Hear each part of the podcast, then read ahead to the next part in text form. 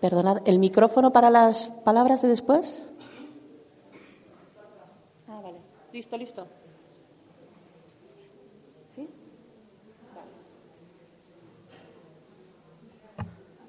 Vale. Eh, los chicos de la primera fila. Alberto.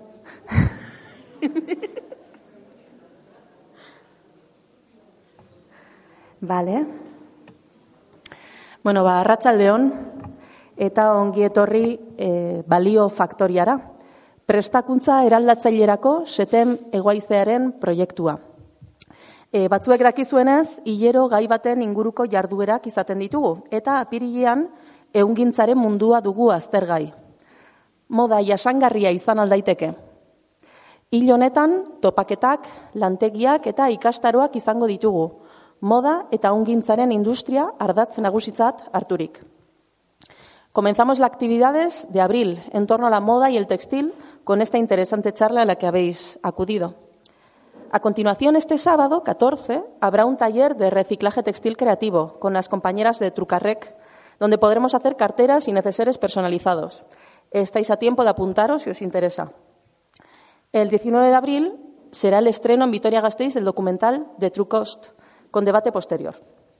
Y por último, el 21 de abril, sábado, tendremos el curso de seis horas, La moda me incomoda, violencias machistas en la industria textil, desde la producción al consumo. Para más información o si os interesa inscribiros, tenéis que acudir a la página web, que es factoriadevalores.eus. Pero ¿por qué hemos dedicado este mes de abril a la moda, al textil? Aurten, apirialen hogeita lauan, bost urte beteko dira Bangladesen Rana Plaza eraikina behera etorri zenetik. Erorketak ehungintza industriako mila ehun da hogeita malau langile hil zituen eta bi milatik gora zauritu. Eroritako eraikina etzegoen behar bezala ikuskatuta. Fabrikak etzeuden sindikatuta eta etzegoen han ekoizten zuten marken erregistro publikorik. Baina jakin genuen bai, Rana Plaza eraikinaren barruan, bost arropa fabrikak Europako eta estatu batuetako hainbat markarentzat ekoizten zutela. Lo que ocurrió en el edificio Rana Plaza de Bangladesh, con la muerte de 1.134 trabajadoras y más de 2.000 heridas, en fábricas que producían para marcas europeas y norteamericanas, constituye el paradigma de las deficiencias sistémicas de la industria de la ropa. Cinco años después de aquello, la campaña Ropa Limpia, coordinada por SETEM a nivel estatal, seguimos reivindicando un cambio fundamental en esta industria. Gobiernos, marcas y fabricantes tienen los deberes sin hacer en materia de derechos laborales, de transparencia y seguridad en las fábricas. Nosotras y nosotros, como personas consumidoras, también somos parte de esta cadena de producción y consumo y podemos hacer mucho más. Horri guztiari buruz hitz egiteko bi bisitari ditugu gurekin. Nazioarteko arropa garbia kanpainan zer egiten ari garen azaltzeko, Europako arropa marken inguruan, Europar batasunaren inguruan, eta markei zein Europar batasunari egiten ari garen aldarrikapenen inguruan, gurekin Eva Kreisler dugu. Eva Kreisler es la coordinadora estatal de la campaña Ropa Limpia, y nos explicará cuáles son las reivindicaciones y el trabajo que esta red internacional está haciendo a nivel europeo. En segundo lugar, tenemos con nosotras a Kalpona Akhter para contarnos qué está ocurriendo en Bangladesh desde el desastre de Rana Plaza. Ella nos hablará del acuerdo de seguridad y contra incendios en las fábricas de Bangladesh, de los derechos laborales de las trabajadoras de las fábricas de Bangladesh y de la transparencia o no de las marcas que fabrican su ropa en este país. Kalpona Akhter es directora ejecutiva del Bangladesh Center for Worker Solidarity, Centro de Bangladesh para la Solidaridad de los Trabajadores, una de las organizaciones de defensa de los derechos laborales más prominentes de Bangladesh. Kalpona, amabi urte zituela hasi zen eungintza industrian lanean, eta hilan sei dolar irabazten zituen. Nerabia zenean kalera bota zuten, zergatik, ah, barkatu, kalera bota zuten eta zerrenda beltz batean jarri zuten ere bai, Zergatik, bere fabrikan sindikatu bat antolatzen saiatzeagatik. Gaur egun, kalpona lan eskubiden defendatzailea da, nazioartean aitortutakoa. Eta nazio batuetan eta estatu batuetako kongresuko kideentzako informazio bileretan parte hartu izan du. Besteak beste, Bangladeseko eungintzako langileek egunero aurre egin beharreko baldintza tamalgarriak salatzeko. Kalponak 2016an Alison de Fox prestigio handiko saria jaso zuen Human Rights Watchen eskutik, bere aktivismo apartagatik. Estamos Estamos muy contentas de tener hoy a estas dos mujeres con nosotras. Y Calpona, será un verdadero placer escuchar y conocer tu testimonio y tu lucha. Mila esker bioi, hemen izateagatik. Y con esto damos paso a Calpona. Que disfrutéis.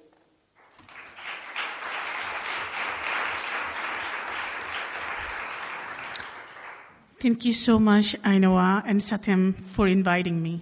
and very good evening to all of you. Thanks for coming over. Um, I will just connect you, the workers who make you beautiful, who make your clothes. So I'm from a country where 4 million workers are making clothes for Western countries. And majority of them are female workers young female workers who are uh, 20, 30 to 30 years is average age. and they working over 4,000 uh, 4, factories across the country. Our exports, you know, 80% of our export incomes coming from the government. In other words, this industry is backbone of our economy in back home. so when we, I'm saying that it is that important, then how these workers' lives look like? How much they earn? Do you have any guess that how much a factory worker in Bangladesh can earn a month? Any guess? Any word? No. See how disconnected you people are? um, okay, it is $68. What do you think? In a week? It's a $68 a month a factory worker's minimum wage in back home in Bangladesh, which is not enough for one worker's full month cost even in Bangladesh, let alone if she has two kids in her family. Did this surprised you anywhere? No? You knew that this can be the wages? Anyway, so a worker, she works or he works 11 day 11 hours a week it is because of the lead time because of the fast fashion because of the cheap clothes that you know people like maybe you know many people like in the western countries she ruined her life in her factory to make her earning, but she lives in under poverty lines. It is barely she can bring food in the table. She doesn't have any money for her kids' education, for their medical, let alone any savings. So I know that, um, you know, I know I already said about Rana Plaza. So I'm going to connect you now that what was the differences has made before and you know after Rana Plaza. Before Rana Plaza, it has been said that there was a lot of safety issues was in back home. You know the Rana Plaza. This is the one uh, one of the disaster, uh, human-made disaster has happened in the history of apparel industry, which can be prevented if this brand would take responsibility before Rana Plaza happened. It is nothing that you consumers, we are the activists, uh, the activists like Eva and you know Satyam, they, they were raising voice for worker safety in Bangladesh and across other government industry uh, across the world. We are talking about this long time ago. You knew Rana Plaza because it is 1,134 workers died.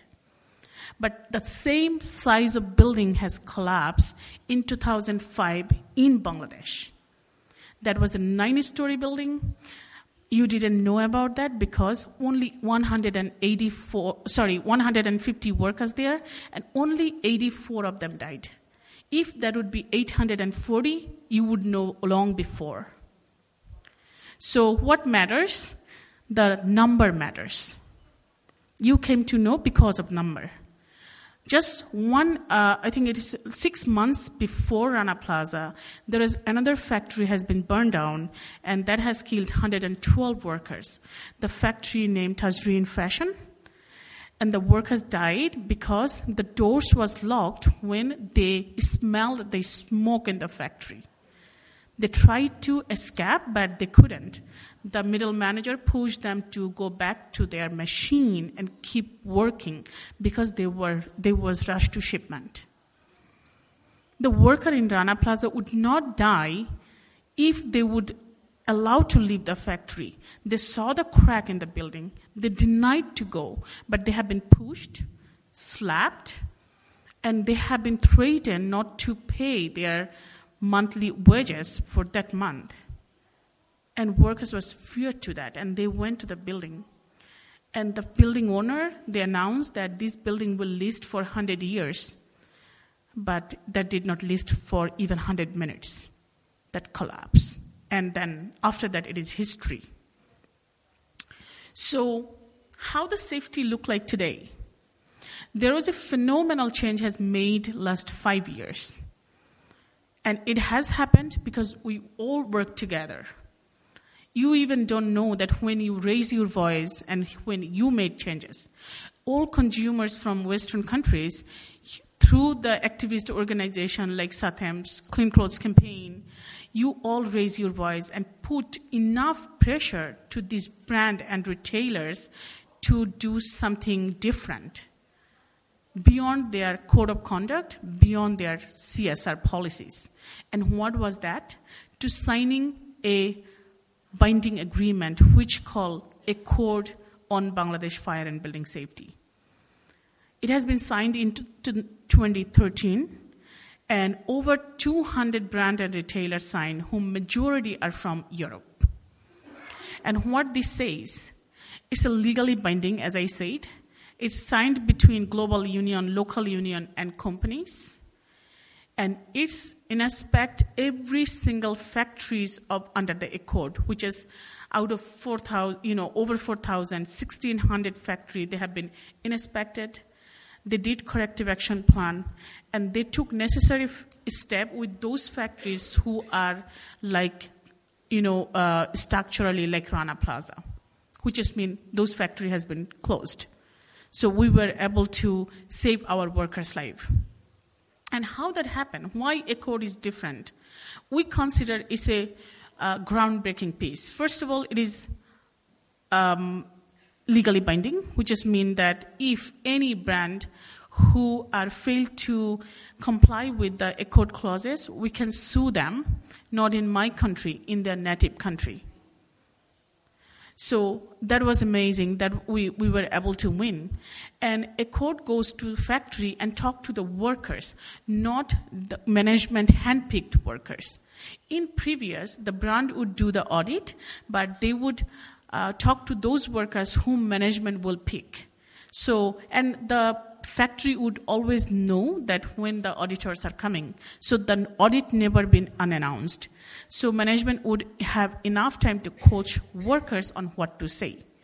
But when Accord started working, Accord do announce visit, but they would tell union first when they are going to the factory. And union will choose the workers who will be meeting the Accord during the inspection. And then when they done the inspection, they will go back to the workers with the report that what was the findings and what would be the corrective action plan and how long that will take. And they would do a lot of follow-up meeting. So including workers made this difference. When up to 2013, you know, uh, if we consider 2005 to 2013, the average death rate in the garment factory was 200 in average in 2006, it was zero. So our point was, if there is an industry, there can be an industrial disaster, but there is no point our workers to kill. So which we were able to control is because of a code. So a code worked five years, and now it is in an extension phase. But our government and the factory owners, they are putting all their effort not to extend the code, but we need your support. We need your voice to ask the brand you know, those are sourcing from my country or not sourcing from my country. Ask them that Accord need to be work in Bangladesh or elsewhere your garment are made. Because I'm just, you know, uh, testifying that Accord really made changes. And is there any changes on the union? So the before Rana Plaza, it was union was politically kind of banned. So after Rana Plaza, or a little before Rana Plaza, because, because of the political pressure, our government was open a little window to workers to organize and bargain. Um, then what happened?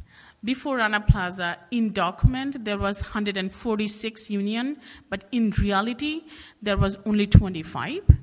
But after Rana Plaza, up to today, we can say about 500 newly uh, factory level union has been registered. I know it is, uh, you know, blow people mind that wow, it's a great improvement has been done. But if we dig in and think that how many, or ask that how many union was able to sign their agreement with their respective factory factories, the number will come less than 50. So when we have this big number, but we were totally failed to create a healthy union environment. And why that happened? Because the factories are so reluctant to have legitimate union in their factories.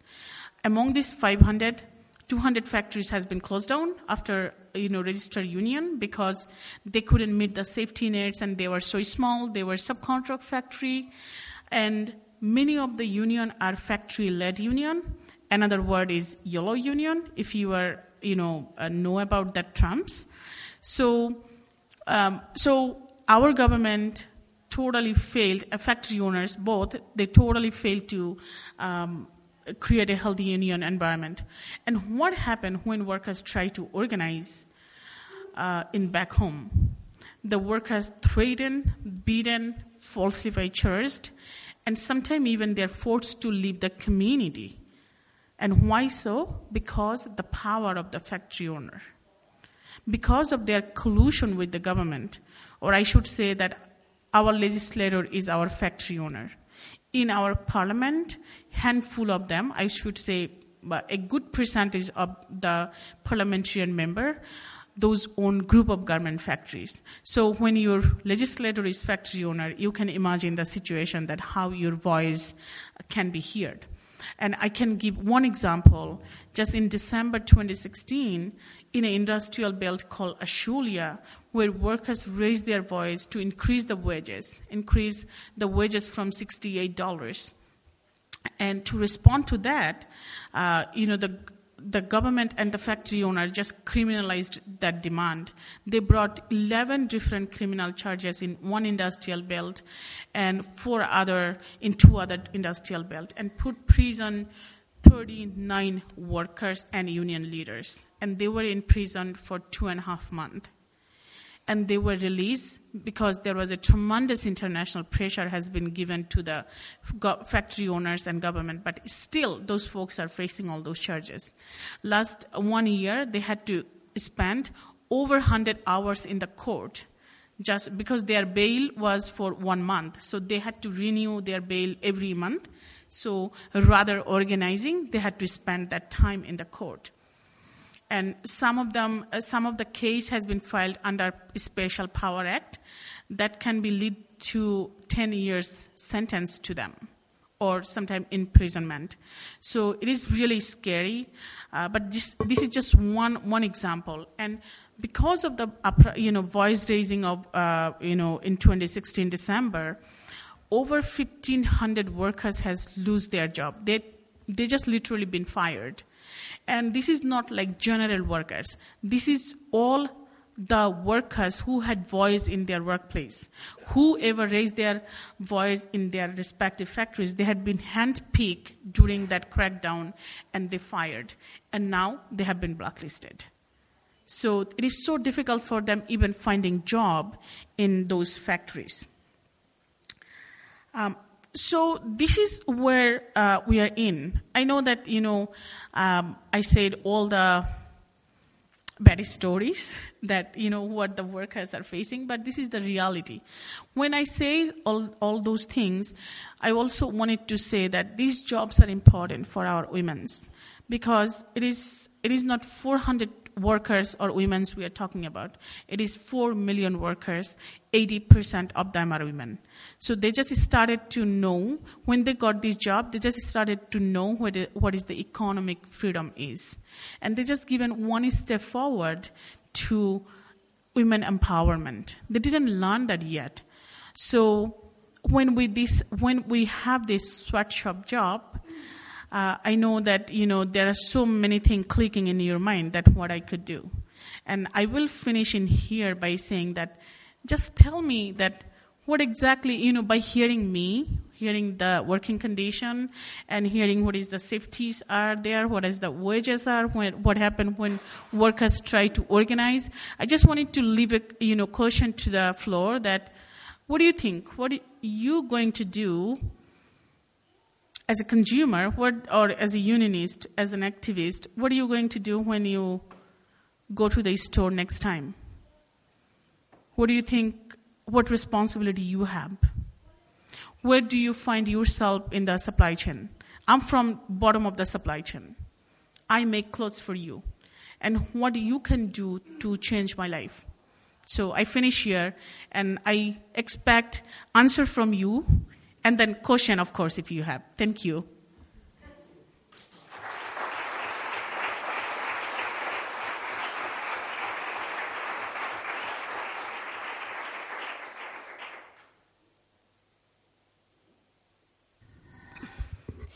Hola, eh, buenas tardes a, a, todas y a todos. Eh, gracioso veros quitar a, al mismo tiempo el, los, los, cascos.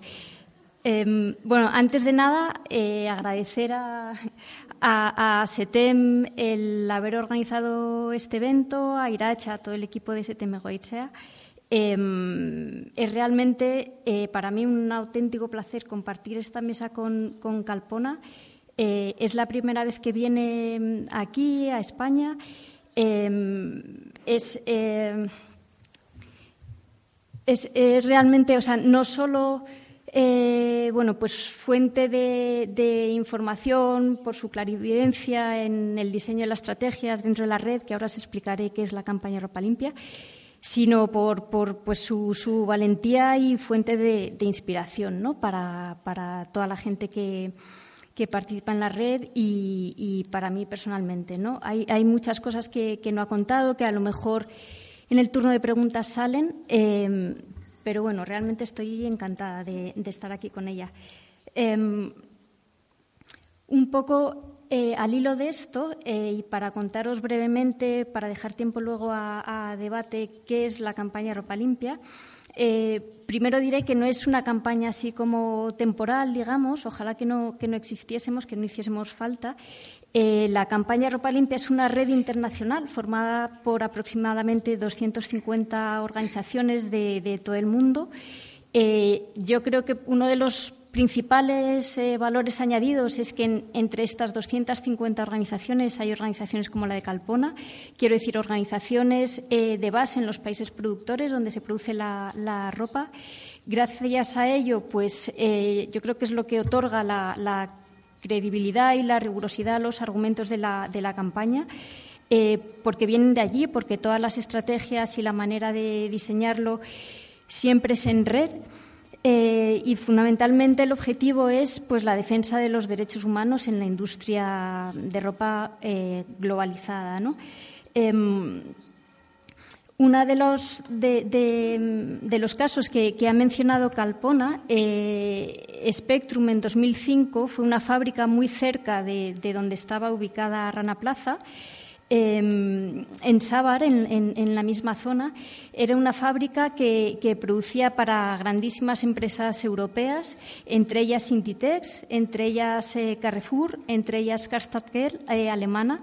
Y, yo creo que también es un poco pues un buen ejemplo y el que, el que ella lo, haya sacado a, relucir. Em, porque muestra también mucho y también se vio en Rana Plaza uno de los, de los problemas endémicos en la industria, ¿no? Mm, Calpona ha descrito muchos de ellos, ¿no? los, salarios de, miseria, la represión sindical. otra de las de los puntos como que yo creo que más en los últimos años estamos tratando de, confrontar y que se vio eh, también en Rana Plaza es la falta de transparencia total. ¿no? Si tú te quieres, más allá de lo que ponga la etiqueta en la ropa, si quieres saber en qué condiciones se ha hecho la ropa que vestimos, Em, algunas empresas publican eh, su, memoria de, sostenibilidad. Es bastante indescifrable si quieres saber dónde producen, qué cantidades producen, en qué, porcentajes, ya por no hablar de qué condiciones laborales hay en esas fábricas. Entonces, una de las, de las cuestiones que, que se me pidieron para, en esta intervención era también un poco contar en qué estamos dedicando nuestros esfuerzos. ¿no? Eh, uno, sin duda, es la seguridad en las fábricas. Hemos dedicado mucho, bueno, pues eso, pues mucho, mucho esfuerzo a que saliese el, acuerdo que ha comentado Calpona. Em, diré también que, es un acuerdo que, no salió de así pues en, un mes, ¿no? Realmente las primeras empresas empezaron a firmar en, en mayo de 2013 pero mm, solo fue porque había ocurrido, como, dijo Calpona, eh, Rana Plaza, porque había 1.134 personas que habían fallecido, eh, porque había más de 2.000 personas heridas, pero también, y yo creo que esto es, eh, clave destacarlo, porque fue una de las primeras veces que los medios de comunicación por fin publicaron los nombres de las empresas que se suministraban allí, de las empresas internacionales, europeas, estadounidenses. Eh, gracias a, Calpona y a sus, a sus compañeras y compañeros y a otras organizaciones de, Bangladesh, se pudo, bueno, en un momento de riesgo, porque todavía el edificio estaba, estaba en ruinas, todavía estaban sacando cuerpos de, la fábrica, cuando fueron a recoger eh, etiquetas, órdenes de pedido, para poder como decía, vincular ¿no? Eh, empresas clientes y, fábrica. Lo mismo ocurrió en Tasrin. Hay fotos eh, de, Calpona con, los restos de la fábrica incendiada recogiendo etiquetas de Disney, si no me equivoco, de Walmart también en, en Tasrin. Y eso es clave y no debería serlo. ¿Por qué es clave? Porque sin esa información no se puede iniciar una campaña como la que hicimos para lograr indemnizaciones a las víctimas, porque no hay un sistema de prestación de, seguro en caso de accidentes laborales en, Bangladesh y porque las víctimas no hubiesen recibido nada, ni siquiera para poder pagar el entierro de sus familiares, sin estas campañas. ¿no? Em, el lograr el pago de indemnizaciones a las víctimas de Rana Plaza, eh, pues se tardó dos, años de, campaña muy fuerte en los medios de comunicación, como decía, denunciando qué empresas estaban eh, produciendo. Eh, y en, la firma del, acuerdo y ahora en este segundo acuerdo hay empresas el primer acuerdo lo, firmaron lo han firmado unas 220 empresas internacionales. Em, por, por aterrizar aquí, están, firmaron Inditex, firmaron, bueno, la primera que firmó fue H&M, la máxima, la que compra más cantidad de ropa en, Bangladesh. Eh, ellos habían estado involucrados en accidentes con víctimas mortales en los años anteriores. Em, bueno, casi todas lo, lo, habían sido.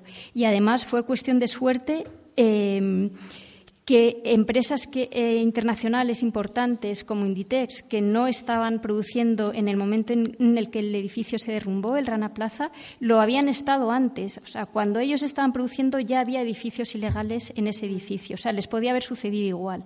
Por tanto, todas las empresas que se suministran en Bangladesh eh, debían haber contribuido primero al Fondo de Indemnización para las mm, Víctimas de Rana Plaza y a la firma del acuerdo sin necesidad de una campaña internacional. No fue así y, de hecho, se puso en marcha.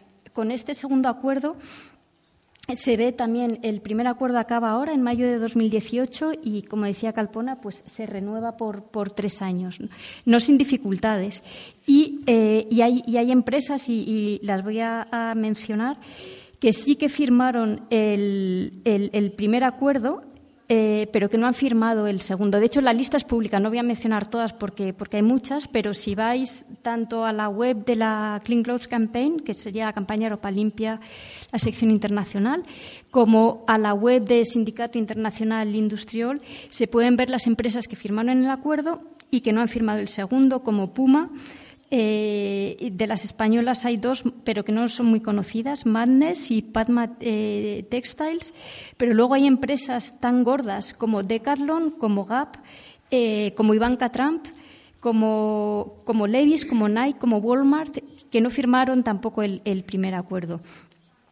Con esto quiero decir que la movilización nuestra de, de las personas que, bueno, Iba a decir de consumidores, consumidoras de ropa, pero es que realmente eh, quiero huir un poco de ese concepto, ¿no? De que solo somos consumidores, o sea, somos ciudadanos globales y eh, más allá de presionar a las empresas, también a nivel de presión a nuestros gobiernos, hay cosas que hacer. El, año pasado, y igual lo, dejo aquí para no comerme tiempo de, intervenciones vuestras y más de Calpona, eh, el año pasado por estas fechas, bueno, creo que se cumple en una semana, justo un año, que el Parlamento Europeo eh, aprobó una resolución eh, para hacer obligatorio el ejercicio de diligencia de vida de las empresas. ¿Qué quiere decir? Básicamente, salvaguardar los derechos humanos. Básicamente, que no sea potestad de las empresas con buena voluntad o con mala voluntad debería de dar igual el que hagan determinadas cosas como publicar la lista de proveedores para que se sepa dónde están produciendo, en qué condiciones, para que los sindicatos puedan ejercer su labor sindical, para que la gente sepa qué, estamos comprando y dónde, dónde se está produciendo esa, esa ropa. Eh, y para que, para que sea por ley el que puedan recibir indemnizaciones las víctimas en caso de accidentes y, sobre todo, para prevenir este tipo de, accidentes también.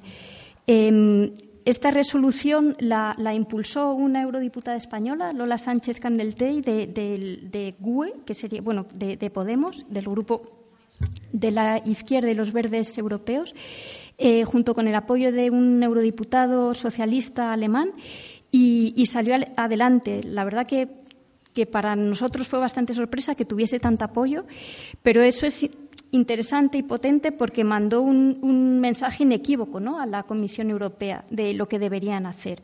Y ahora, digamos que la patata está en, la Comisión Europea, que no parece que esté muy por la labor. O sea, que quedará todavía mucho tiempo, esperemos que poco, pero tiene pinta que mucho de, más campaña y de incidencia política para tratar de, moverles y que, y que Europa legisle. ¿no?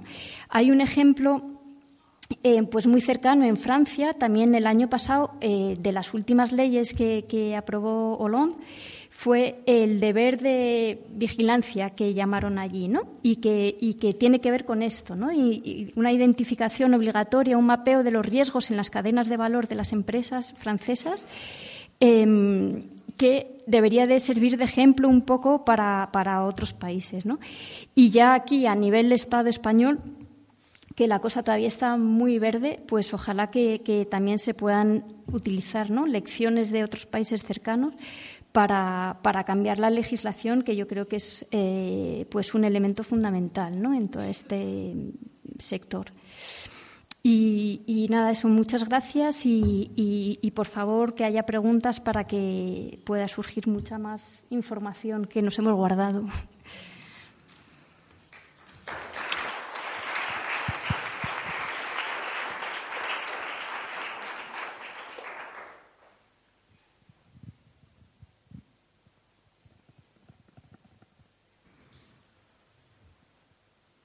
I think first I want to answer that the question I had for you all.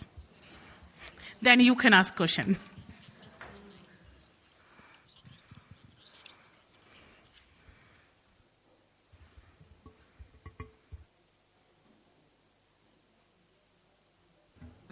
Añado una cosa mientras, mientras se levantan eh, brazos, em, que creo que no, que no ha salido hasta el momento y que también me, parece relevante. Leí hace poco, bueno, escuché em, de un centro de investigación que desde que ocurrió Rana Plaza, el, el, precio eh, pagado por los, por los retailers, a los proveedores de, de Bangladesh, ha disminuido en un, en un 13%.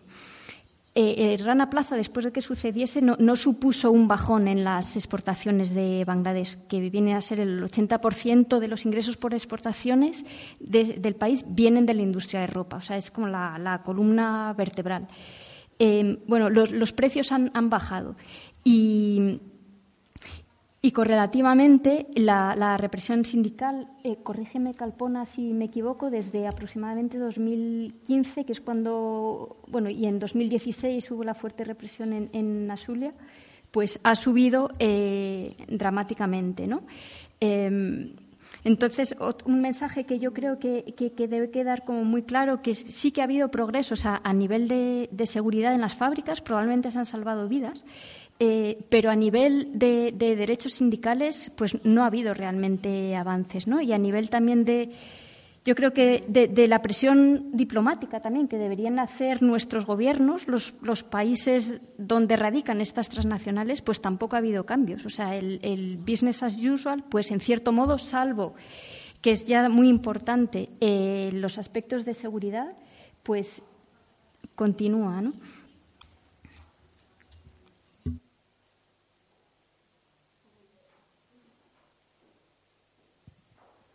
¿Alguien se anima a contestar la pregunta de Calpona, que era el que podemos hacer nosotras?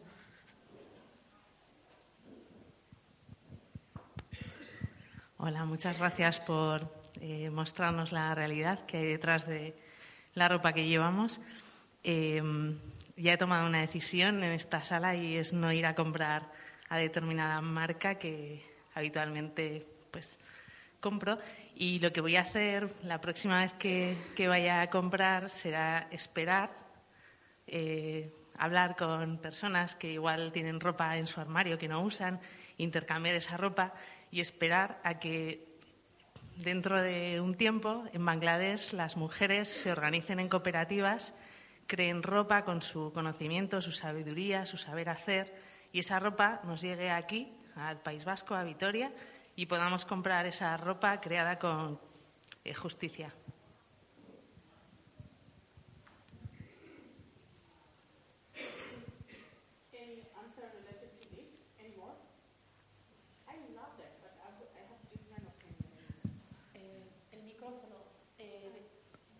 Oh, sorry.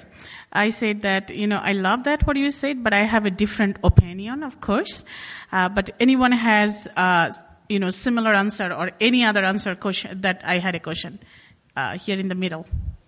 She has a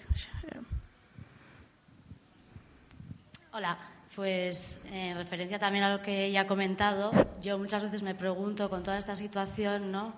Si una solución es el boicot a, ciertas empresas, pero después de escucharte a ti, pues también me pregunto cómo, cómo va a sobrevivir la gente, ¿no? De, de en qué van a trabajar o entonces, ¿qué, qué opción sería la más adecuada?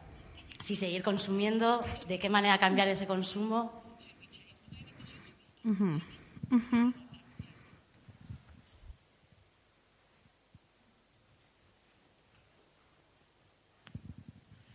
Eh, yo me acuerdo cuando eh, compraba aquí en tiempos lo de las hojitas de reclamación, que no sé si siguen existiendo pero eso funcionaba muy bien.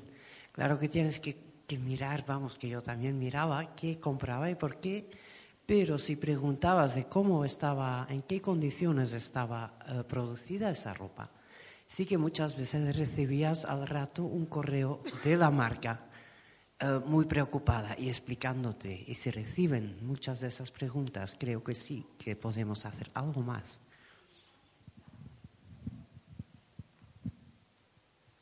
This is becoming interesting. Go ahead. yeah.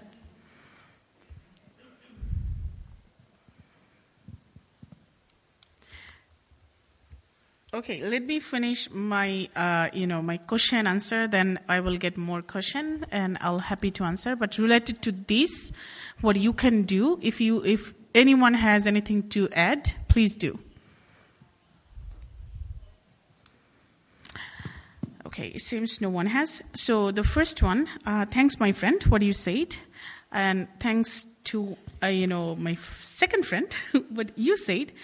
You have answered to you know she already gave answer to your uh, you know what concern you have. First of all, please uh, listen clearly, or it is a clear message to every consumers, every friend in this room that not buying is not the solution if you don't buy, that would be boycott, what you said, and boycott is a suicide for the workers and back home. We need these jobs. It's not a 400 worker, not 4,000. It is a 4 million workers we are talking about. If we don't have job, that will push us back to backwards, and that will push us where these women came from. Please buy. Because we cannot be nude. We are civilized, right? We have to wear clothes. And if it is not from Bangladesh, it would come from El Salvador, it will come from Jordan, it will come from Vietnam, India. It will come from Mexico. Do you think the working condition is much better there? No. Our factory collapsed and they are about to collapse if you don't raise your voice. So I had two questions together. One, what you can do and identify yourself where you are in the supply chain. I'm in the bottom. I represent worker. Or you can consider me a worker. Then where you are? You are in the top of the supply chain. You have the purchasing power. You are the most powerful in the supply chain. Together, if we work, we can make a pressure sandwich. We can put these business people in middle and we can pressure together and we can make differences. What you can do next time you are in the shop, our friend in the back already said. Ask question to them as many as you can. Eat their head. You're making them business. You're giving them money. They have responsibility to give you the answer every, every question you have. Ask them where these clothes came from. Ask them that you wanted to know more about these women who making clothes for you. You wanted to know do they have living wage? Are they working in a safe working condition? Do they have union voice? Are those factories are gender-based violence free? Your question in the store will ring in the bell in their, you know, headquarters. Trust me. The accord that I talked about, it did not come along because we workers wanted. It is came because we worked together. We already showed that we can make difference. You maybe forget because five years ago this happened, but many of you was in front of the shops with a sign that you, ha- you companies have to make differences. That was all over the world. Not just in Victoria, maybe not just in Madrid, in everywhere. You people, we together worked and that helped to stop the killing the workers in Bangladesh. If we work together, we can make our clothes clean. So my word is that please buy the clothes. We have jobs, but it is not dignified. We want a dignified jobs. And a dignity will not come until we have a living wage, until we have a safe workplace, until we have a union voice and collective bargaining in the factory, and until our factories are gender-based violence free. And if we work together, we can make changes. The company like Zara Inditex, they could stop this death toll in Rana Plaza if they would sign the accord when we were asking in 2011. The Zara is not the first one who signed the accord in, in 2013. The first company was Philips Van Hunsen in the US who signed it in 2012. The second company, the Chibo from Germany, they signed. Even that was before Rana Plaza.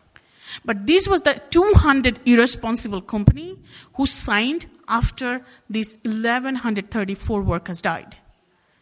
So before any other disaster happens, please let work together and ask caution from tomorrow, from next time when you go to the store.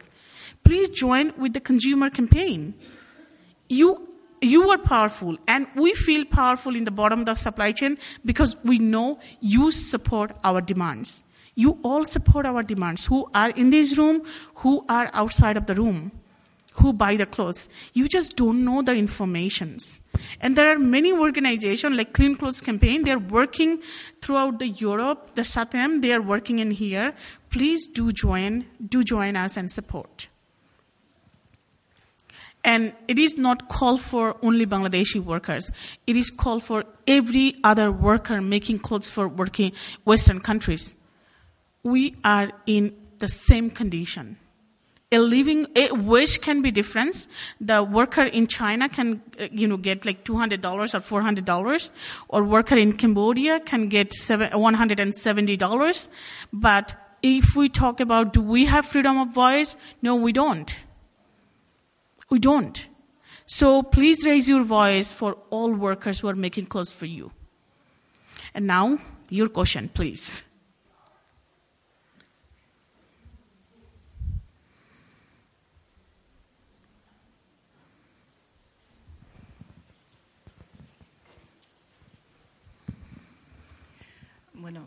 Eh, a mí lo que me preocupa es que, a veces las noticias que nos llegan eh, no sabemos cómo interpretarlas. Hace, no sé si un año, quizás es algo más, eh, salió la noticia de que, eh, bueno, pues Inditex, su departamento de responsabilidad social corporativa, firmaba no estoy segura en ese momento, sé que era algún acuerdo eh, con algún sindicato internacional. Eh, bueno, eso en principio uno lee esa noticia y dice, están dando pasos. Mm, pero luego, claro, eh, escuchamos estas cosas y decimos, realmente eso ha sido una firma que va a llevar a algo eh, es papel mojado, no sirve para nada. Entonces, eh, por una parte, esta, esta confusión a la hora de, de, las noticias que nos pueden llegar, ¿no? Y luego, bueno, quería mm, hacer otra pregunta también. Es eh, relacionada con, con, Europa, con, eh, con bueno, con, con Bruselas. Eh, por lo que has comentado, no sé, la otra compañera, entiendo que todavía no hay ninguna ley ni ningún acuerdo porque se habló eso, como que, eh, que iba a haber una normativa que vinculase a las, eh, a las empresas con las, con las subcontratas, porque hasta ahora, claro, hasta ahora eh, no se responsabilizan absolutamente de nada. Eh, entonces, quisiera confirmar eso, o sea, si todavía no existe ninguna ley, ninguna normativa, sino que es simplemente eh, algo que, que se va a seguir trabajando en ello.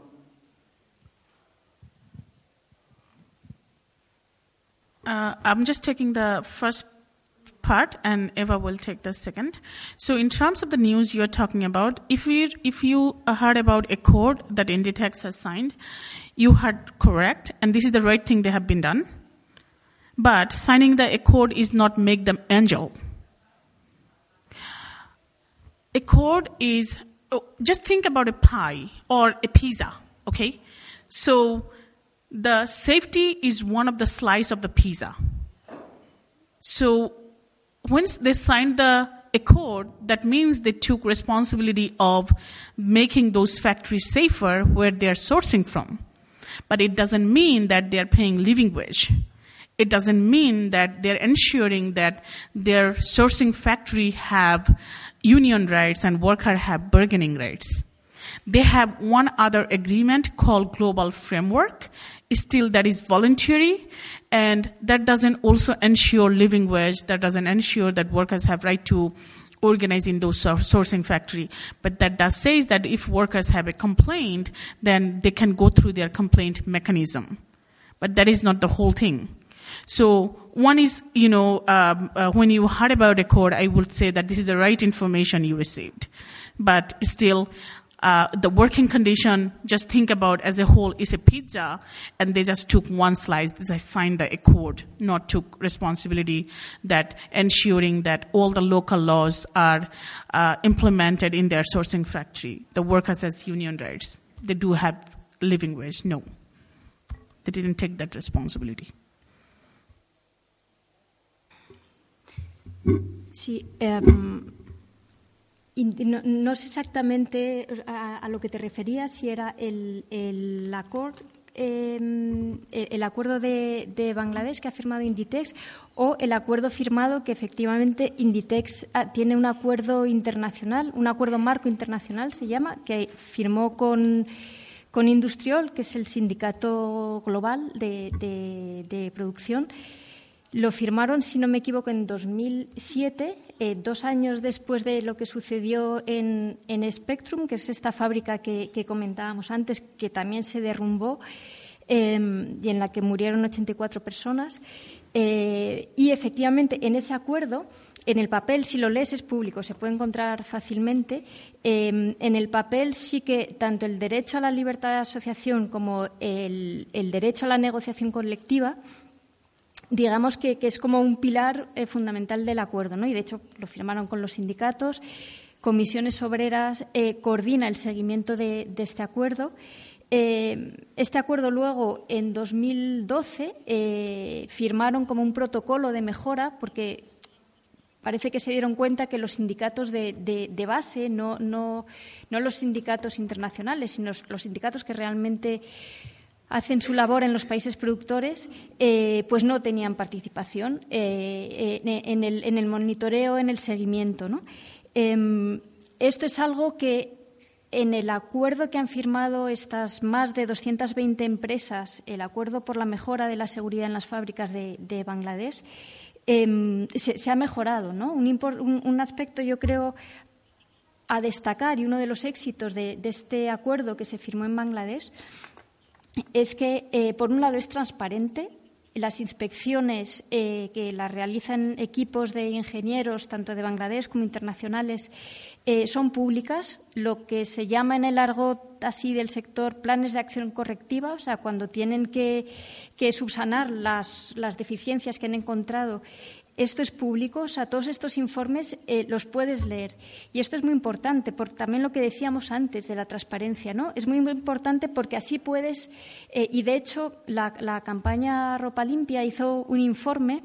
Eh, cogía como las mejores eh, fábricas de, de, H&M y con estos planes de acción correctivos pues estudiaban cómo de, rápido y de eficientemente H&M estaba realmente eh, llevando las eh, reparaciones en sus mejores fábricas ¿no? de, de, Bangladesh y se vio que tenían un retraso considerable.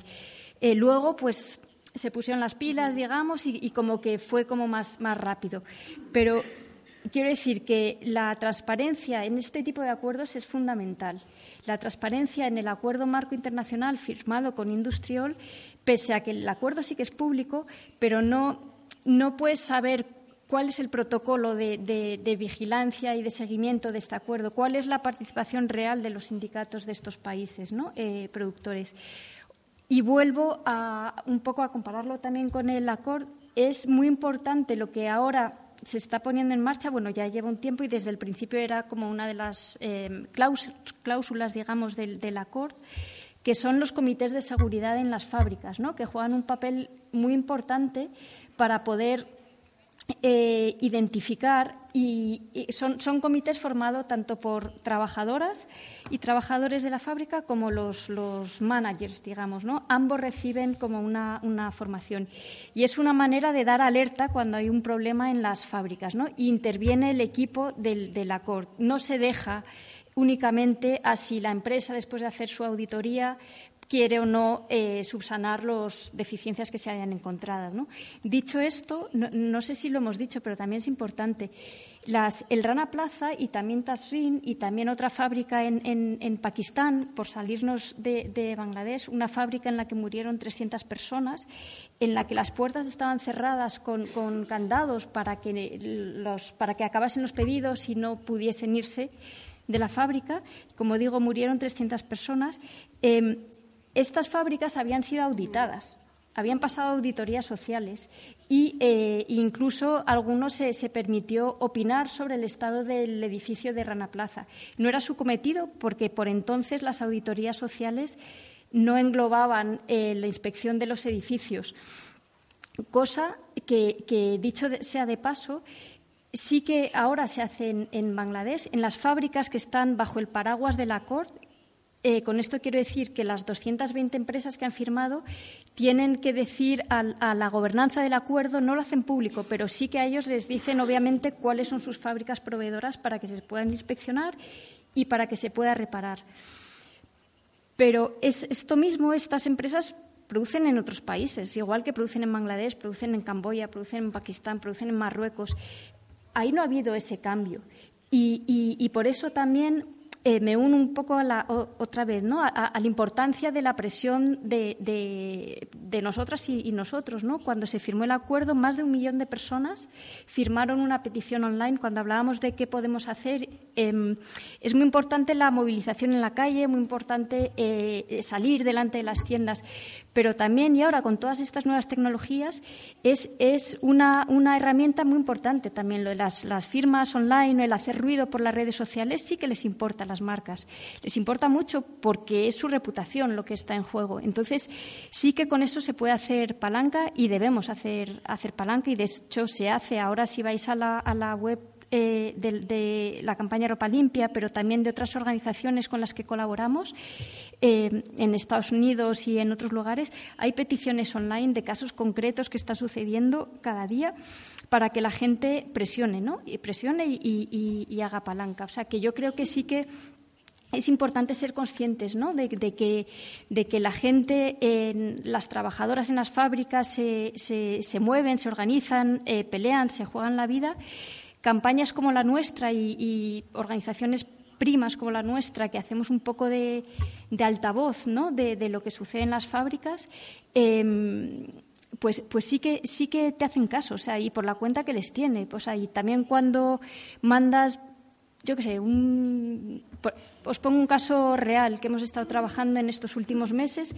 Em, un, caso en Turquía de una fábrica que, el, dueño de la fábrica se esfumó, cerró, dejó cuatro meses de salario sin pagar, dejó indemnizaciones sin pagar. Una fábrica que producía desde hace años para, para Mango, para Next, que es una empresa británica, para, para Inditex. ¿no? Bueno, pues los trabajadores, las trabajadoras de la fábrica se movilizaron, crearon una petición, bueno, por supuesto en la calle, eh, pero también hubo 300.000 firmas recogidas en cuestión de tres semanas. Igual lo suena, fue, fue la gente que también metió eh, etiquetas en las prendas de ropa de los zaras de Estambul, que luego se extendió por Europa, diciendo yo hice esta ropa pero no me pagaron por ello. ¿no? Eso, ese mensaje, que fue una idea brillante que, tuvieron, llega, llega, a la gente y, llega a las empresas. O sea, este caso, bueno, si, si hubiese ocasión os, os cuento un poco el desenlace, pero pero, eso, eso es clave para que las cosas cambien. Y eso yo creo que nos lo tenemos que, meter en la cabeza para, presionar donde hay que presionar, en los centros de poder, que son estas multinacionales con mucho poder de compra y mucho poder de influencia en, países como Bangladesh y otros, y también a los, a los gobiernos y a la Unión Europea.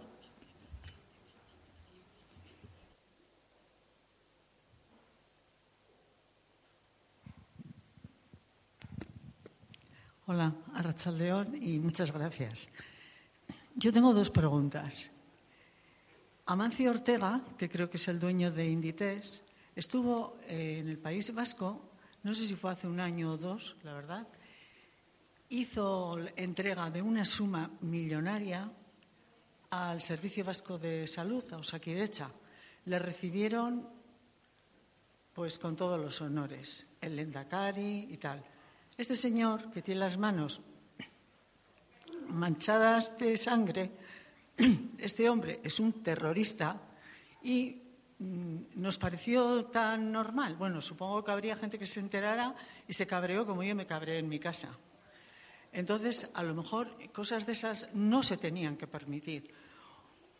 O si, si, si suceden, además él dijo en qué había que invertir No solamente que había que invertir en salud, sino en qué especialidad.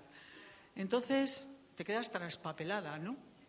Eso por un lado. Y dos, eh, si las empresas, con estas movilizaciones o con la implicación social o sindical y con, el trabajo vuestro, que a mí me parece que sois tremendamente valientes, se, se llegaran en Bangladesh a trabajar en unas condiciones laborales y sociales decentes, la pregunta es, ¿las empresas continuarían en Bangladesh?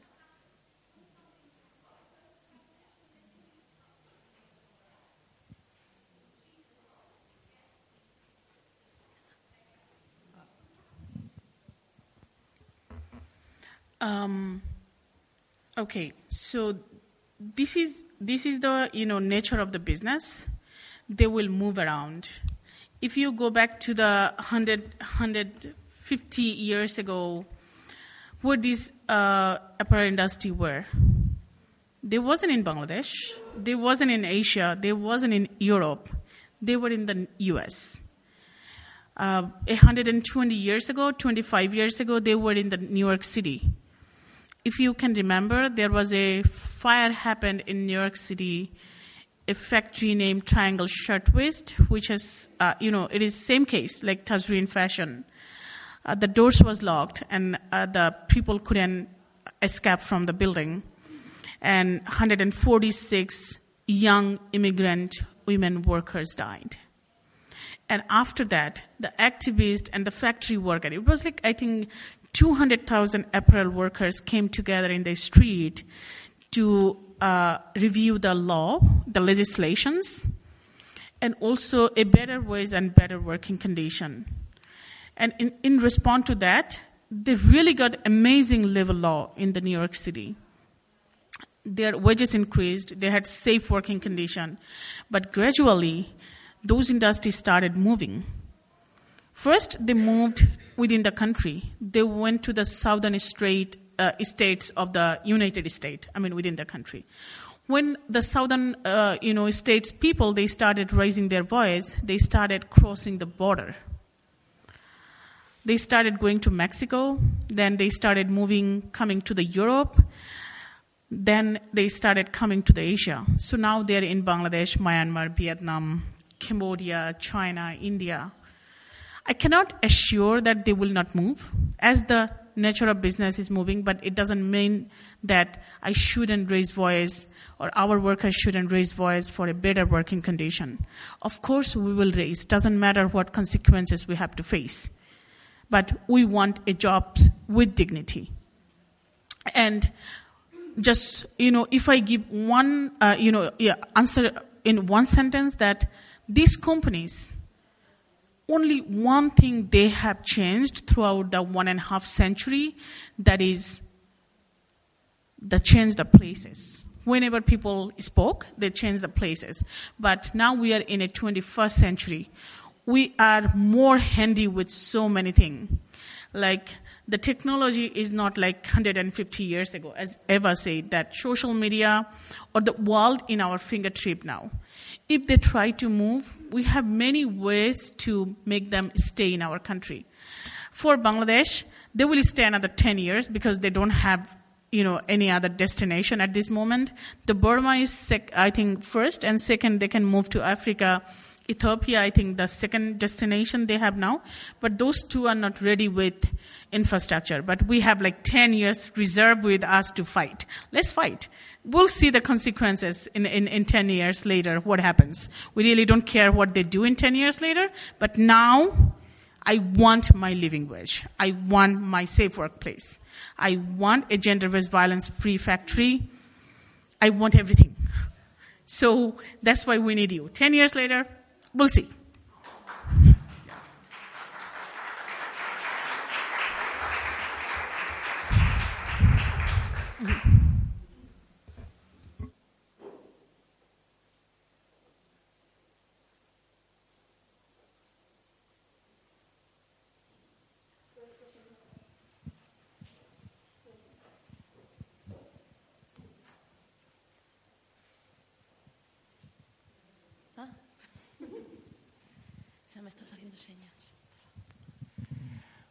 Muchas gracias. Has comentado varias veces, Calpona, eh, bueno, que una de las cosas que exigís es el tema del, fin del acoso eh, sexual como mujeres trabajadoras. Entonces, me gustaría que, que hablaras un poquito más de esto y también del liderazgo femenino en, bueno, dentro de, de las fábricas. ¿no? Hay un 80% de las mujeres que, que trabajan en las fábricas textiles y, bueno, del liderazgo femenino en los sindicatos como defensa de los derechos laborales.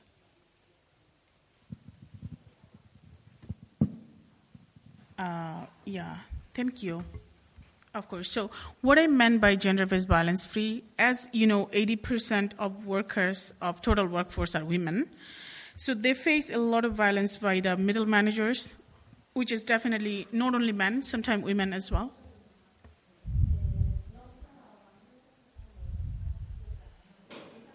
Sure. Yeah. Yeah. So, in terms of gender-based violence, what I meant that you know, out of uh, four million workers, 80% of the female workers are working in this industry, and they face a lot of sexual harassment by their co-workers and majority of time this is the male workers sometimes the female.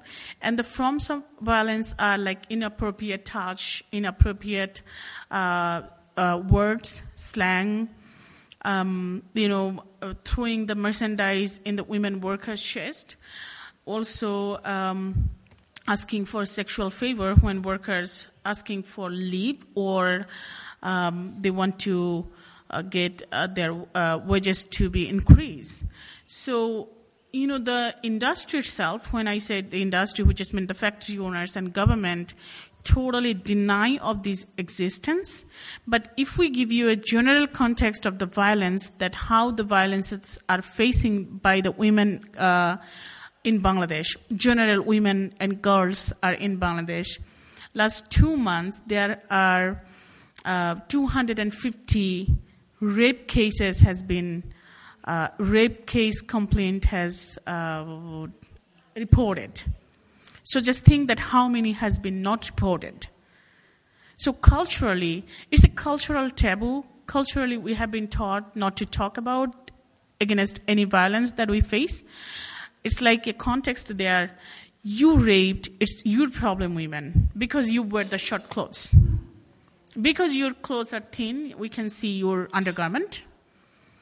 So, you know, the cultural taboo is not, you know, that ice did not break. So women even face it, they do not talk, but it's a huge existence of gender based violence at workplace.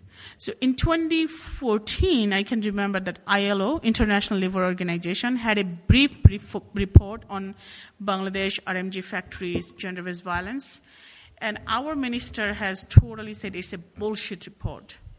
But as an activist, I would say that was correct, what ILO says. A gender-based violence are, exist in these factories.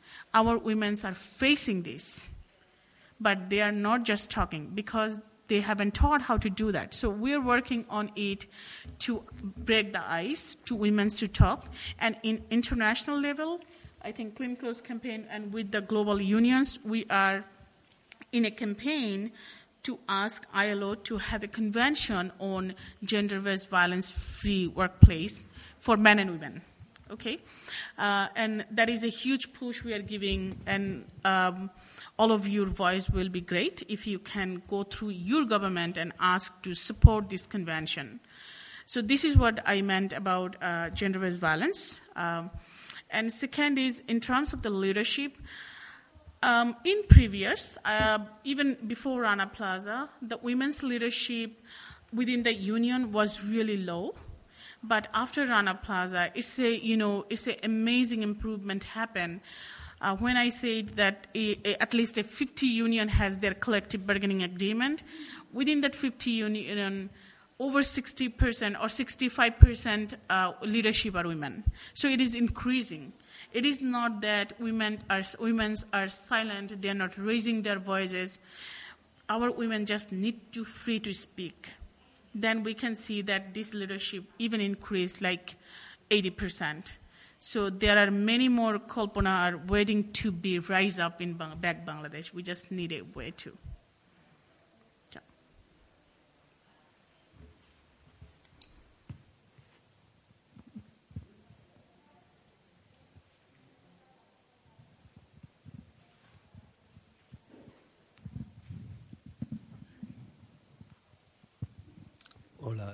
Buenas tardes y muchas gracias. Una pregunta sobre el papel de los sindicatos a nivel internacional, de las confederaciones internacionales de sindicatos y en concreto eh, en el Estado español. Eh, papel en vuestra campaña, por ejemplo, o en acciones relacionadas. Sí. Eh, el, papel de los sindicatos, bueno, empiezo por, por internacional y aterrizo aquí. Eh, la, colaboración que ha habido en los últimos años y, a raíz de, Rana Plaza con los sindicatos eh, de Bangladesh, sindicatos internacionales globales, Industrial por la parte de producción, Uniglobal Union por la parte de distribución, con eh, los grupos de defensa de derechos laborales como Clean Clothes Campaign, como Workers' Rights Consortium y otras organizaciones de Estados Unidos, ha sido clave para lograr la firma del acuerdo de Bangladesh, por ejemplo.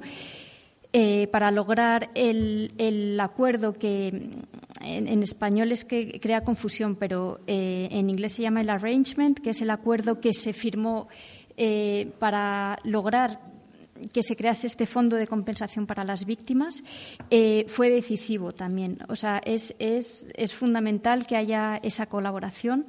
Em, la ha habido y la está viendo también eh, a la hora de la firma del segundo acuerdo. De hecho, estos acuerdos, otro punto importante, voy, voy, diciendo así un poco desordenado, pero bueno, un, aspecto eh, muy importante es eh, que es legalmente vinculante el acuerdo por la seguridad en Bangladesh, tanto el primero como el segundo que han firmado ahora ya 140 empresas, em, y que los signatarios de este acuerdo son las empresas, las marcas y los sindicatos internacionales. Organizaciones como la nuestra, la Red eh, Campaña Ropa Limpia, eh, figuramos como observadores del acuerdo. No participamos en las, en las negociaciones, sí realizamos recomendaciones, realizamos informes y, damos nuestra opinión, pero no somos signatarios. Em, dicho esto, y a nivel, a nivel del Estado español, eh, los sindicatos mayoritarios no, bueno, también retrocedo un pelín. La naturaleza de la campaña Ropa Limpia y tal y como funciona en otros países europeos, por ejemplo en Bélgica, en Holanda, en Francia, eh, es una coalición de organizaciones en la que hay ONGs, en la que hay organizaciones de consumidores, centros de investigación y sindicatos. Eh, en el caso, por ejemplo, de Francia, la campaña Ropa Limpia está alojada, en, eh, vamos, está ubicada y, está vinculada a un sindicato. En, Bélgica, en la Bélgica flamenca, también. En el caso de, España, no.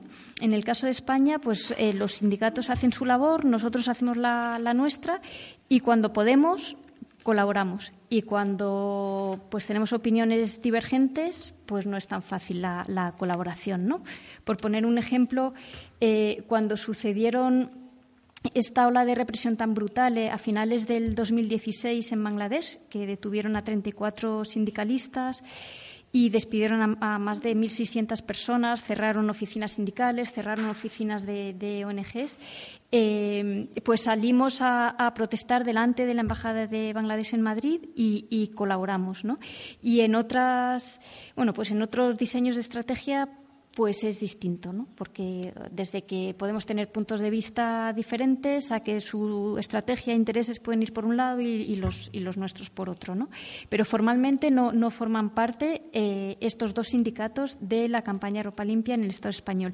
En Euskadi, en la red Euskadi, que, que perdón por no haberlo mencionado al, al principio, Em, la red de Euskadi, la campaña Ropa Limpia, que es muy amplia, hay más de 12 organizaciones, ¿no? Eh, sí que hay sindicatos, paradójicamente está, está ELA, de hecho creo que también está la rama de eh, comisiones de Euskadi, pero a nivel del Estado español pues decidieron que, que no querían trabajar como bajo el paraguas de la campaña Ropa Limpia, ¿no? Eso no quiere decir que no tratemos de colaborar. Quien más activo está en el tema de las cadenas de suministro globales, em, por lo menos quien más trato solemos tener y quien monitorea este acuerdo marco que firmó Inditex con Industrial es Comisiones.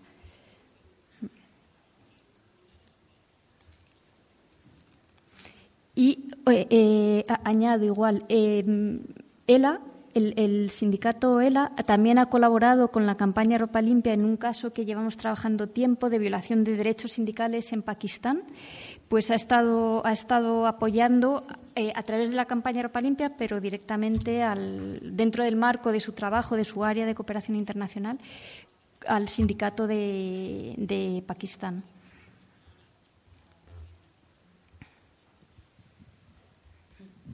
Hola. Mm, vale. Yo desde mi desconocimiento total, ¿eh? pero como que se están creando contradicciones en mi cabeza y querría un poco aclararlas. Eh, hacia, mm, ¿Cuál es el objetivo final de la lucha sindical dentro de Bangladesh? Em, se me crean como contradicciones, ¿no? Porque, bueno, tú has dicho ¿no? que no hay que boicotear a estas empresas porque si no el empleo ahí se pierde, pero em, pero claro, si la lucha es por todas las, por una condición digna de trabajo y se consiguiera eh, pues las horas correspondientes, la seguridad correspondiente, el ritmo de trabajo correspondiente, claramente las dinámicas de compra-venta ya no se podrían llevar a cabo a nivel global, no funcionaría la empresa como la multinacional quiere y se pasaría a otro, a otro país, como tú antes has dicho, porque ninguna multinacional eh, ha hecho cambios de gran envergadura hasta ahora en, la historia, ¿no? Entonces estaríamos en, el mismo problema del de, no trabajo en Bangladesh en la industria textil porque no, no funciona. Entonces, según mi lógica. Entonces, em, el objetivo final de estos sindicatos es eh, realmente eh, crear eh, cambios trascendentales en estas multinacionales o también se está empezando a trabajar en crear eh, alternativas laborales de empleo fuera de, estas multinacionales para este gran marco, esta gran masa de trabajadoras que está en Bangladesh, volver a otros sectores anteriores a que entraran estas multinacionales en, el país, porque veo que si realmente la lucha es para un cambio mm, de trasfondo grande en, el empleo de, estas trabajadoras, la dinámica que está ahora mismo no podría seguir adelante, con lo cual también me parece un cambio una lucha grande. Vamos. Sure, really, this is very important thing you raise up. Uh, I was like waiting somebody should do that.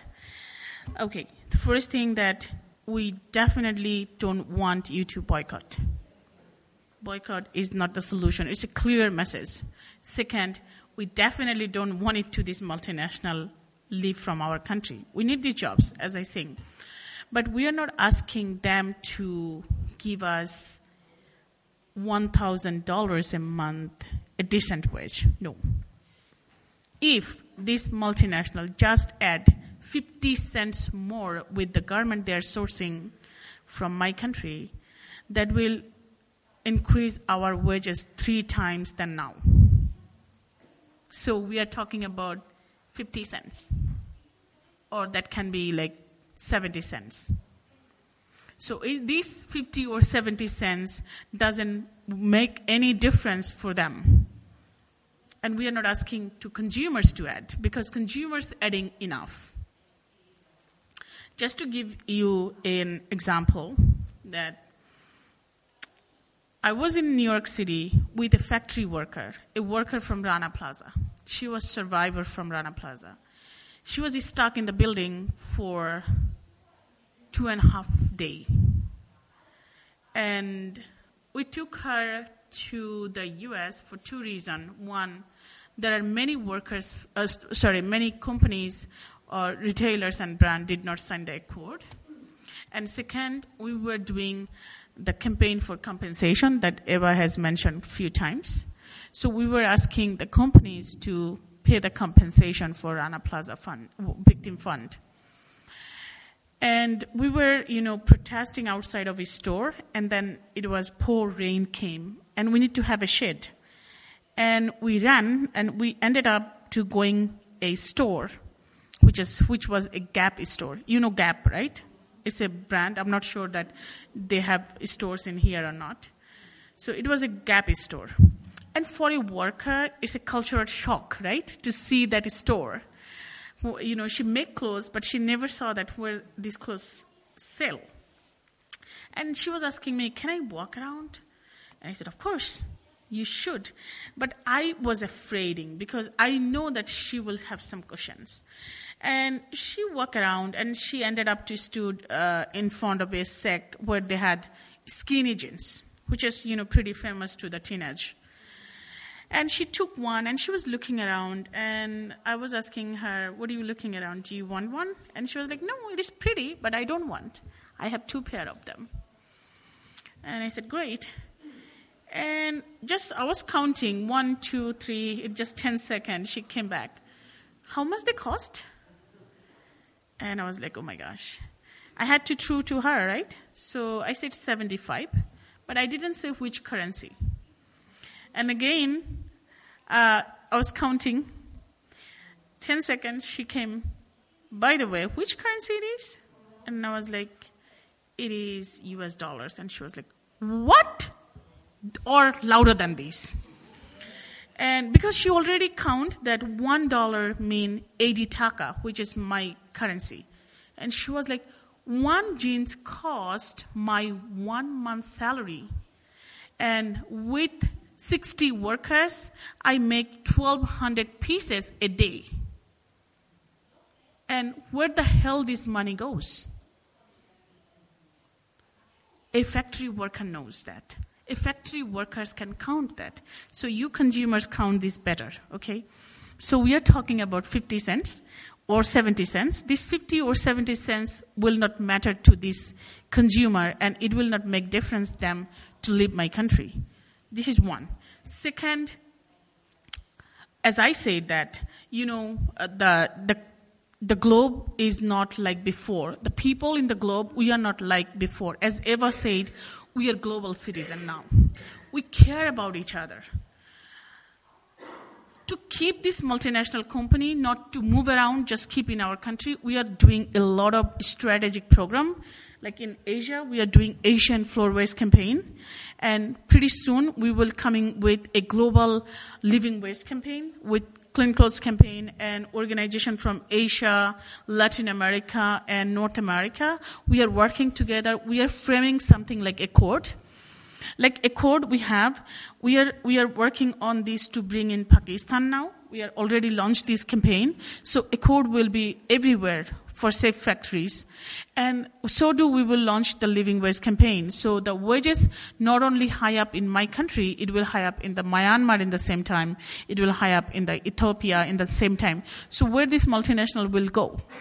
They would not have any place where they can run and move their business because of, in, you know, because of the increase of their uh, product or losing their profit. Like if we talk about H&M, you know, they tell publicly their net profit is 12%. That is insane. When the workers down to the chain are starving, when they're getting $68 a month, and you're proudly H&M saying that your net profit is 12%. How crazy is this? It is a time for sharing the profit. And it, it would be possible if you talk, if you raise your voice, if you say that enough is enough. And in terms of bringing other jobs, that will come automatically, but it will not come like tomorrow. And these multinational will not leave tomorrow. No worries. 10 years, safeguard. We'll see what happens. So we are not asking just $1,000 so we can kick this multinational tomorrow. No, we are asking for a decent wage. And if they just add 50 cents more, that will make our wages triple. So that gives you a sense that what we need to do?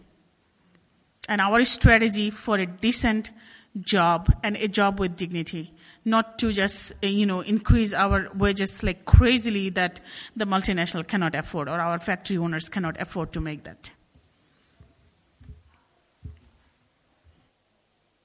Is that make clear? Good.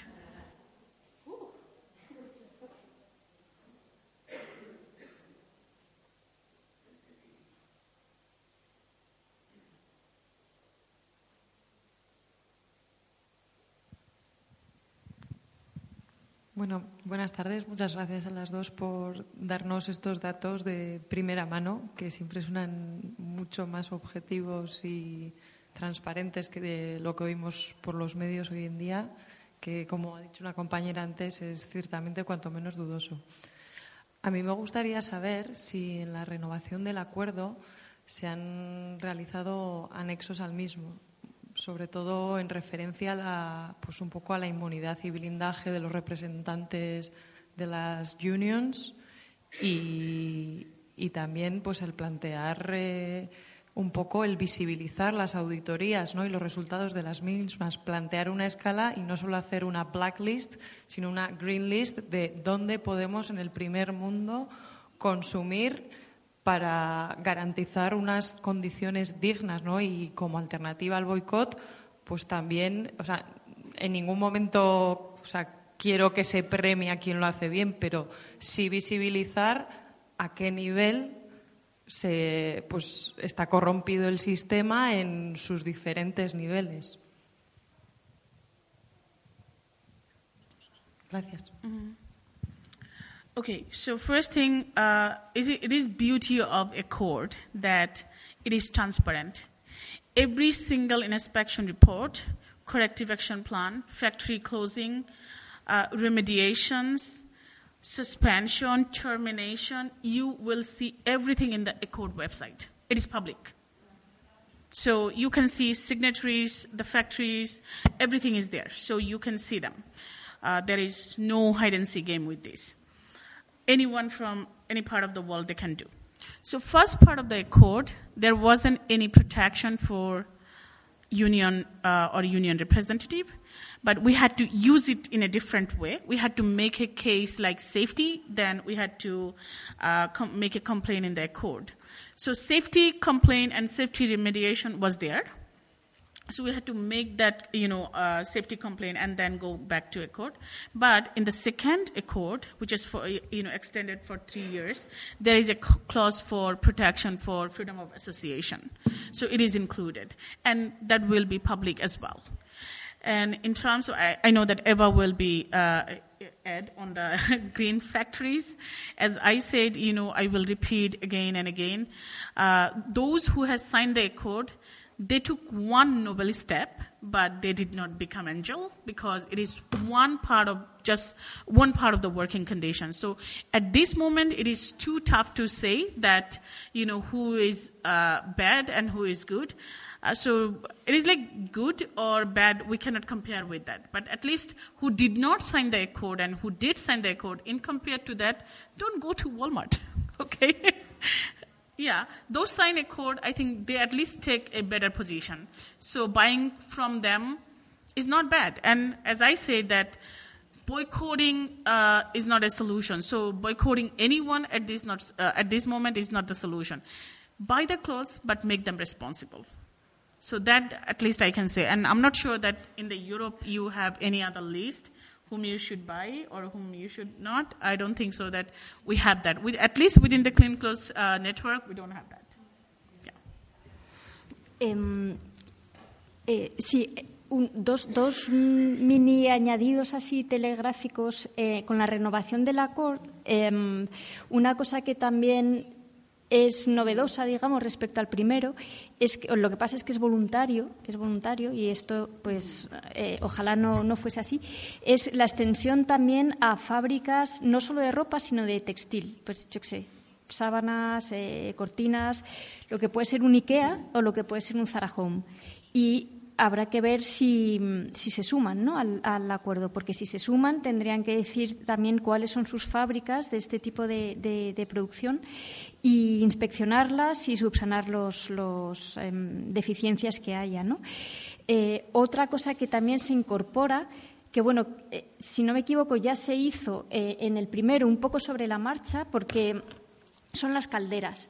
Las calderas en el primer acuerdo eh, no se tenían que inspeccionar la caldera per se, ¿no? O sea, solo el que estuviese separada del resto del edificio. Pero era problemático y había habido accidentes y, de hecho, hubo otro que, costó vidas porque explotó una caldera y, murieron personas, ¿no?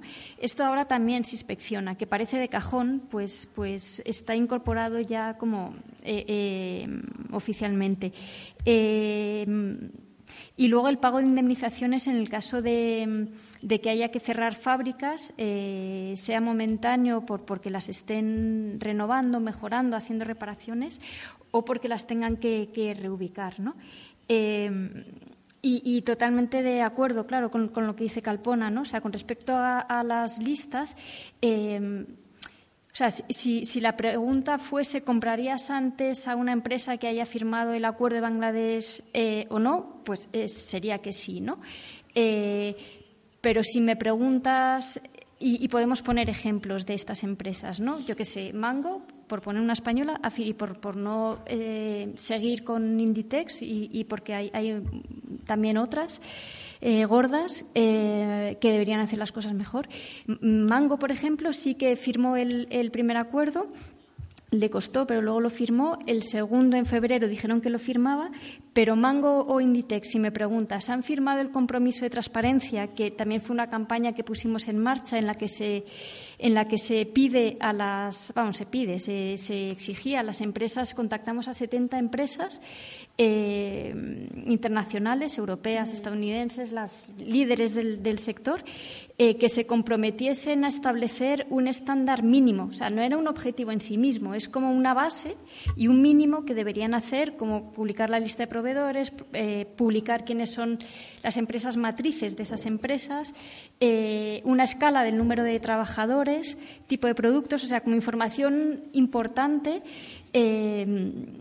tanto desde el punto de vista de, los consumidores como desde el punto de vista de los sindicatos, organizaciones como la nuestra o periodistas que hagan investigaciones. ¿no?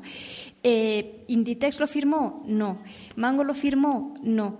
O sea, quiero decir que según qué parámetro eh, cojas, Desigual lo firmó, que fue otra de las empresas españolas que contactamos, tampoco.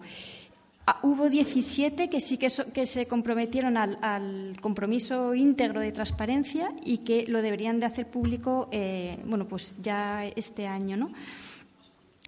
Con esto queremos decir que los problemas que denunciamos no es de una empresa u otra, de un país u otro, es, sistémico en la industria y por eso se trata de buscar soluciones también estructurales y que en el caso del acorde está enfocado en Bangladesh, pero como decía Calpona, con idea de que se replique en, otros países. ¿no? ¿no? tenemos, y de hecho es una pregunta como recurrente, ¿no? y, entonces, ¿dónde, ¿dónde compro? ¿no? Pues, o sea, hay, hay empresas como más pequeñas, hay diseñadores como que, tratan de hacer las cosas de otra manera. Eh, aquí en, existe la Asociación de Moda Sostenible y hay marcas, digamos, con circuitos más cortos, hay cooperativas también, hay cooperativas de trabajadoras y trabajadores que ocuparon la fábrica antes de que se llevasen la, la maquinaria y ante el impago de salarios y el impago de indemnizaciones se plantaron en la fábrica y, eh, para que no vendiesen también la maquinaria y las pusieron a funcionar. O sea, son, son, son muy. Vamos, que, que merece la pena eh, decirlo, pero claro, comparado con toda la industria, pues es muy minoritario, ¿no? Eh, y, también por eso, o sea, un poco nuestro discurso es que debemos de, de, hacer la palanca para, para cambiar a las grandes, que en definitiva son las que están influyendo e impactando en la vida de, millones de, personas, de trabajadoras. Cuatro millones en Bangladesh, pero eh, a nivel mundial 60, 60 millones. ¿no? Y el objetivo de, la campaña de la red es mejorar las condiciones laborales de estas, de estas personas. ¿no? Y también por eso el, el no apoyar a boicot, que también podría ser un, un tema más amplio, ¿no? O sea, puede ser un boicot a un país, puede ser un boicot a una empresa en concreto, puede ser un boicot a, un producto. Eh, y esa es un poco la, idea.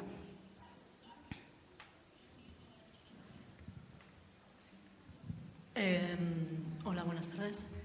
Quería preguntar si también, aparte del aspecto humano, que desde luego es, muy duro y muy fuerte, eh, se está dando también cargo a los de la Organización de Ropa Limpia eh, al aspecto ecológico, a que sea sostenible toda esa producción, porque también producen allí por eso, ¿no?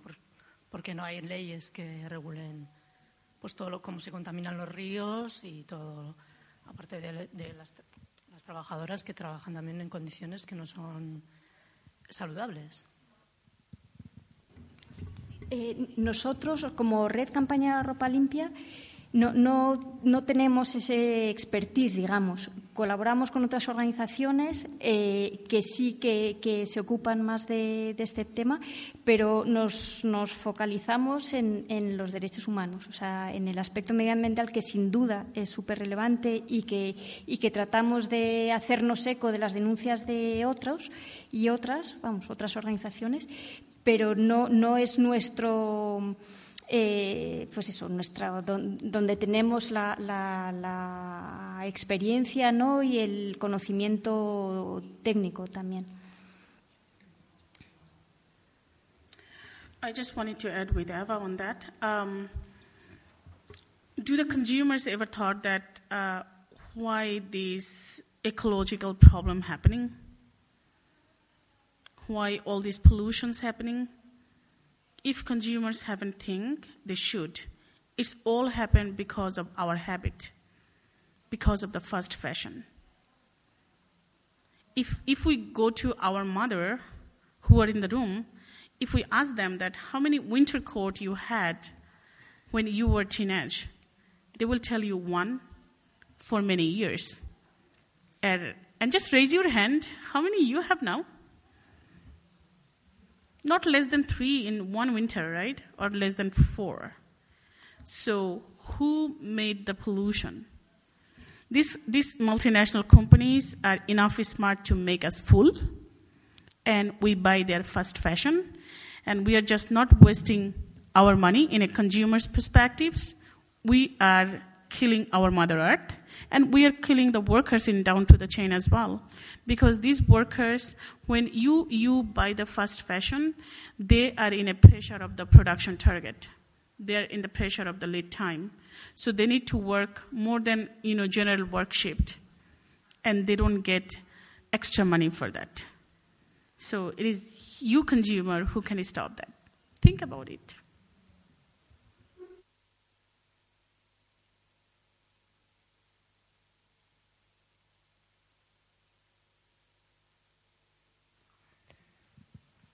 Bueno, si no hay más palabras,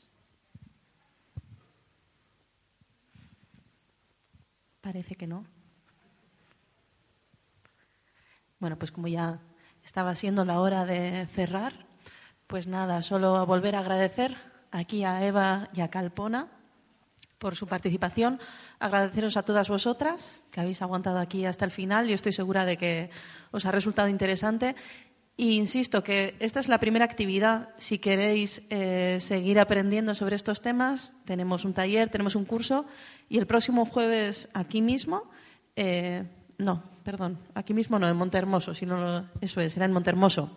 En Montermoso tenemos un la proyección de un documental que nos ayudará también a poner cara y a poner imágenes a todo esto que nos estaba contando Calpona. Yo de verdad os lo recomiendo, es el estreno en Vitoria de, de True Cost eh, realmente es interesante y a continuación tendremos bueno, posibilidad también de resolver algunas preguntas con Irache, que estará en nombre de Ropa Limpia, y también con una eh, chica, Catalín. Eh, no me voy a acordar ahora del apellido, lo siento, bueno, del proyecto de Modubat, también hablando de estas alternativas. Y bueno, yo os invito a que, a que os animéis a acercaros. Milla esker eta hurrengor arte.